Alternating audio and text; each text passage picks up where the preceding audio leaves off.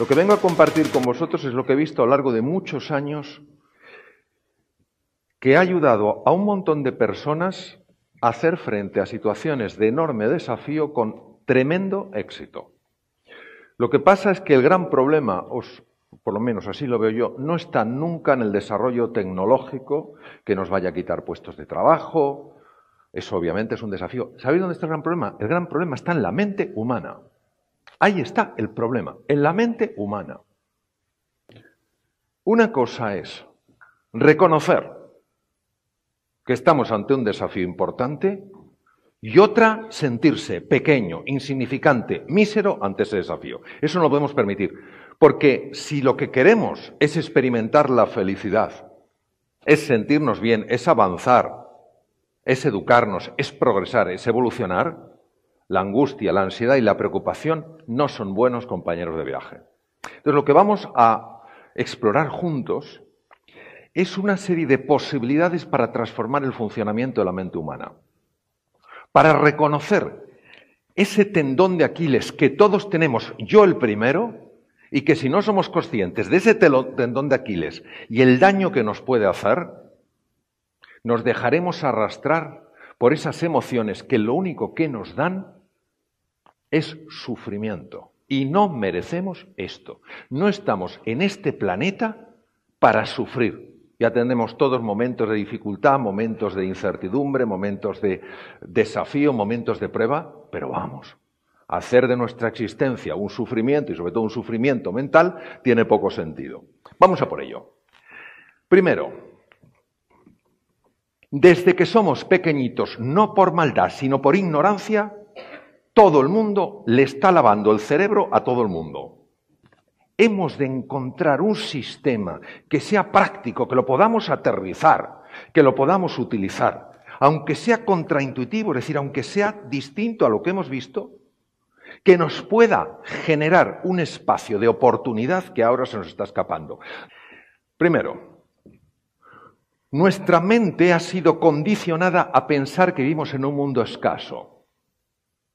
Es decir, si hay un pastel de un determinado tamaño, eso es lo que hay.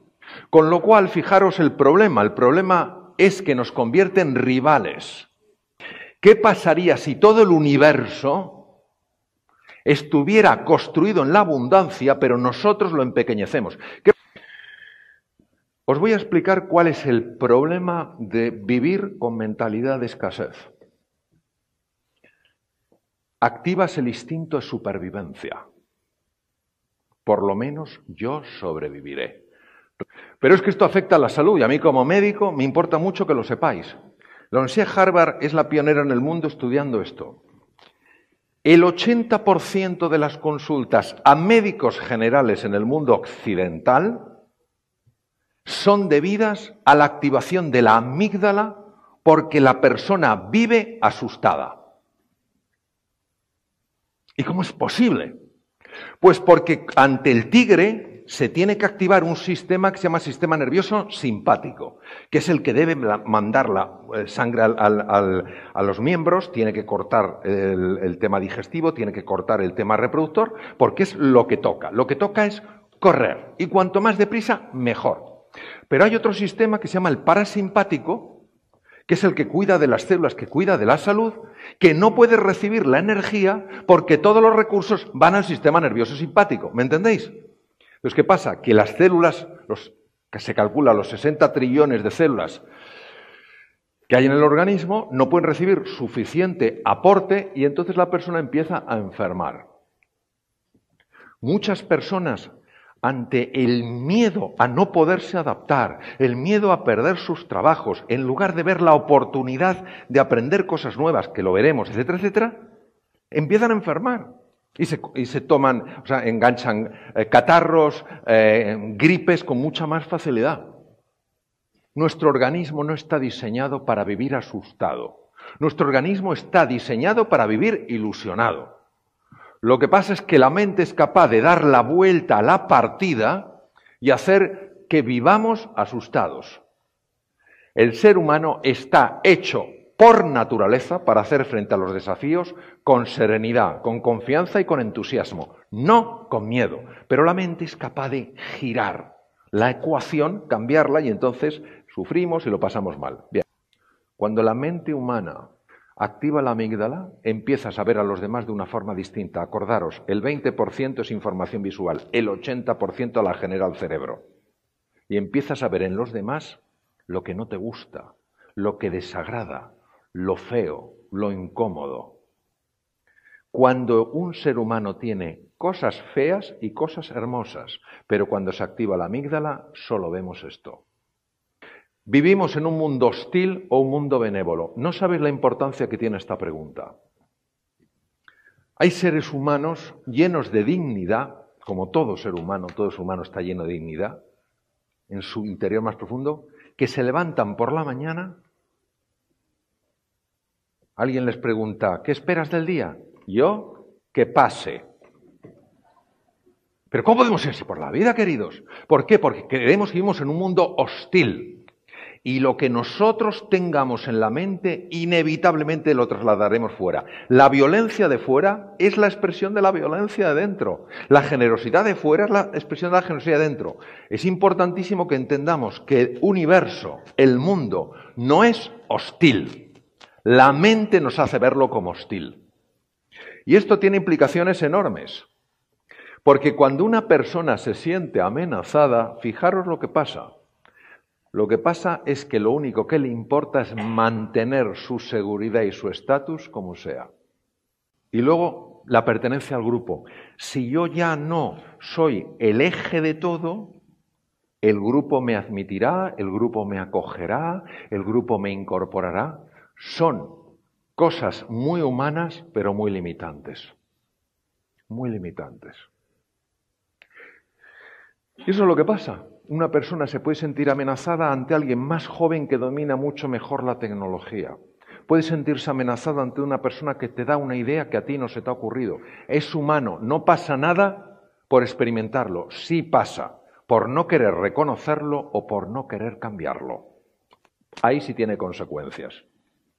Sin embargo, si nosotros pensamos que el universo no solo es abundante, sino que es un universo no hostil, sino un universo lleno de sabiduría, entonces empezamos a enfocarnos en esto, en el reto. Esto es un reto para todos nosotros, incluso para los que están construyendo las nuevas tecnologías, las tecnologías digitales, ya no son nuevas.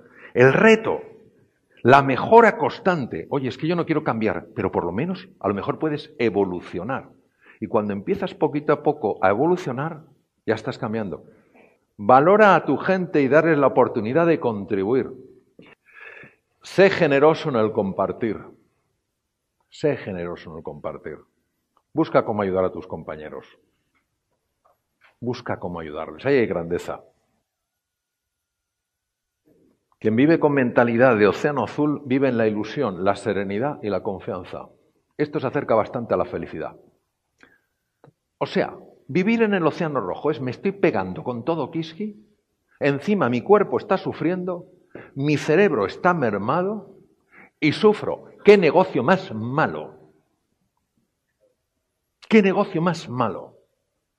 para personas aparentemente tan inteligentes como los seres humanos. Quien vive con mentalidad océano azul vive en la ilusión, la serenidad y la confianza, ilusión.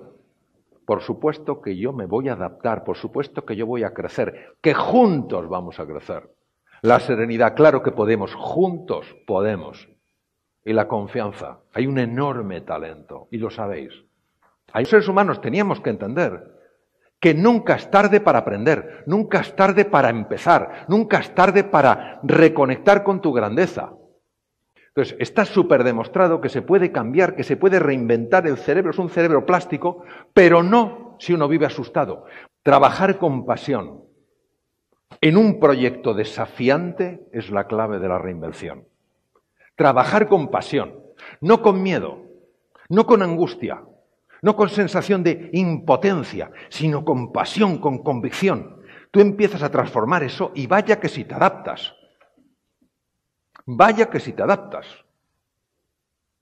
¿Cómo no te vas a adaptar si tienes todos los recursos internos para adaptarte? Voy a hablar de lo que al menos en mi experiencia ha marcado una profundísima diferencia.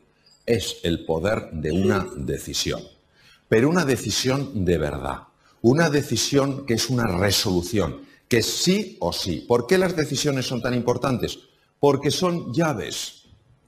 Una decisión es una llave que te abre una puerta y te permite entrar en un espacio que puede ser una fuente de posibilidades que ahora ni te imaginas. Pero esa llave nunca encajará en una cerradura si primero tú no la has creado. Y la creación de esa llave es la decisión. Pero no es bastante. Es esencial que tengas un verdadero compromiso. Es decir, si hoy salimos de aquí con la decisión, voy a transformarme físicamente en un atleta, en una atleta, no basta tomar la decisión, hay que estar de verdad comprometido. ¿Por qué? Porque en cuanto tú tomas la decisión, empiezan a aparecer los obstáculos. Una cosa fabulosa, una cosa increíble. Tomas la decisión y dices, acabo de tomar la decisión. Mío es el mundo. ¡Chas! Y según dices eso, empieza el primer obstáculo. ¿Por qué? Todo tiene en la vida un sentido. Otra cosa es que lo veamos. Por una razón, porque una vez que tomas una decisión firme, para que esa decisión sea transformadora, tienes que darte cuenta de que cada día se te va a desafiar para ver si vas en serio o no. Por eso, si decidís de verdad dar un cambio en alguna faceta de vuestra vida, el primer punto es una reflexión honda en vuestro interior, es decir, de verdad estoy comprometido, es decir, esperar los retos y los obstáculos no con horror, sino con la alegría de decir, te espero, estoy preparado. Hay que distinguir dos conceptos. Lo que es el éxito del reconocimiento del éxito. Son dos cosas distintas. ¿eh? O sea, si a ti no te están reconociendo el éxito, eso no quiere decir que no estés teniendo éxito. El éxito es un proceso, donde tú cada día te levantas dices, hoy voy a hacer mi obra maestra, día tras día. Es mucho más fácil recuperarse de un fracaso, es decir, pasar del fracaso al éxito, que pasar de una excusa al éxito. Claro, entonces el compromiso entiende de dificultades, pero no entiende de excusas, porque solo busca resultados. Entonces, la vida no es fácil, pero hay que perseverar y tener confianza en uno mismo. Hay que sentirse dotado para hacer alguna cosa y alcanzarla, cueste lo que cueste. De nuevo, es mi nivel de compromiso en este cambio fundamental que quiero hacer en mi vida, en mi negocio físico, espiritual, familiar, interpersonal, de desarrollo. Es lo suficientemente fuerte. Es lo suficientemente sólido. Vamos a ver la verdad de lo que eres, no tu verdad, sino la verdad cerca de ti. No hay nada más importante en tu éxito que la imagen que tengas de ti mismo, de ti misma. Mira, cada vez que tengamos un, desafío en la vida, vamos a consultar algo, a la imagen que tenemos de nosotros mismos. Si la imagen que tenemos de nosotros mismos es una imagen correcta, que genera confianza, que genera ilusión, haremos frente al desafío y nos mantendremos firmes y venceremos. Y si no vencemos, creceremos como personas. Pero si yo teniendo todas mis capacidades, todo el potencial, todo el talento, miro la imagen, la imagen me dice, wow, tú no puedes. No podré.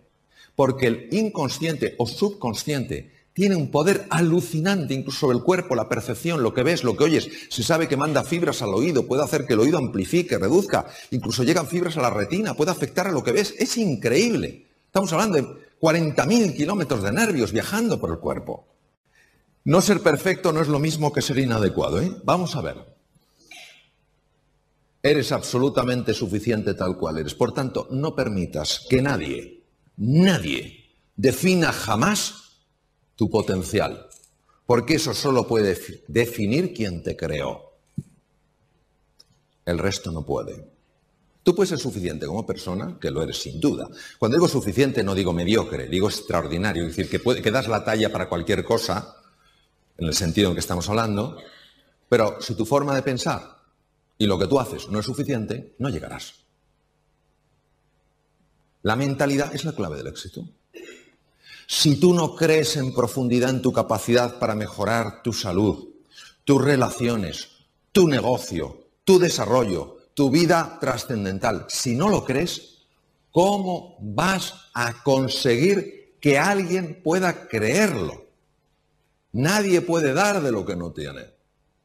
Para que cambien vuestras circunstancias, para que cambien mis circunstancias, nuestras circunstancias, algo ha de cambiar dentro de nosotros. Es el grado de convencimiento. ¿Estás de verdad apostando por ti? Hazte esta pregunta. ¿Estoy de verdad apostando por mí? Olvídate ya de tu inteligencia, de tus cursos, de tus másters. ¿Estás apostando por ti? No es que los conocimientos no cambien el cerebro, pero lo que tiene un poder transformador, revolucionario en el cerebro eran las emociones. Es decir, lo que os quiero comentar es lo siguiente. La fuerza del carácter, el convencimiento, el compromiso, la determinación, la persistencia y la paciencia tienen un poder transformador del cerebro. Y esto es una cosa importantísima que lo conozcamos, porque no estamos hablando de algo etéreo, soft, banal, estamos hablando de algo muy sólido. Lo importante no es lo que sea, es que seas perfecto, sino que quieras superarte. ¿Sabéis lo que nos pasa? Que no valoramos lo que hacemos cada día. No valoramos. Entonces queremos un cambio radical. Queremos la revolución, pero instantánea. No a través de la evolución. Entonces yo os invito a que eso que habéis decidido, o que tal vez decidáis, o que surja esta noche o mañana, o pasado mañana, en lugar de decir, ya está, yo me quiero poner en, forma. Te vas al gimnasio y te estás ocho horas levantando pesas.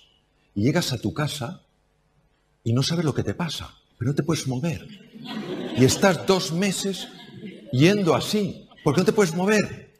Pulgada a pulgada, trozo a trozo, poco a poco, pero hecho de una forma grande. Imaginar lo que sería un cambio en un 0,1% al día. Dicen un 0,1%, eso no es nada. ¿Nada? Yo he hecho mis cálculos. He hecho mis cálculos. 0,1% al día es un 100% en tres años. Pero hace falta un proceso, no es un evento. Y para el proceso hace falta determinación y compromiso. Y si no, no sucede. Y esta, esta persona, este poeta al que admiro tanto, don Antonio Machado, y en esta tierra tan preciosa, yo creo que nos, nos viene muy bien su, su mensaje, porque mirad, el coraje es avanzar teniendo una visión, aunque no tengas un mapa. Él lo decía muy bien, precioso. Caminante, son tus huellas el camino y nada más. Caminante, no hay camino. Se hace camino al andar. Al andar se hace camino y al volver la vista atrás se ve la senda que no se ha de volver a pisar. Caminante, no hay camino, solo estelas en la mar. Ese es el caminar, el atreverte, el dar un paso, después otro, sin mirar a tu zona de confort, sin mirar atrás. Y poquito a poco tú vas mejorando, tú vas avanzando. Y al final tal vez no llegues donde querías, pero yo te prometo una cosa, que en el camino tú habrás conseguido aflorar lo mejor que hay dentro de ti. Decidme una cosa. ¿Cómo sería nuestra vida si no tuviéramos tanto miedo? Todos nosotros podemos ser, sin arrogancias, con justo reconocimiento, artífices en gran medida de nuestro destino. La clave son las preguntas que nos hacemos. ¿Qué pregunta nos hacemos? Nos hacemos la pregunta, ¿qué será de tu vida? ¿Qué será de mi vida si fracaso? Entonces, si me hago esta pregunta, yo vivo asustado. Si ante el reto la pregunta fundamental que me hago es, ¿qué va a pasar de mi vida si fracaso? Voy a vivir asustado. Y si vivo asustado, vivo encogido. Y si vivo encogido, no importa los talentos que tenga, no voy a ser capaz de hacer frente a ese desafío.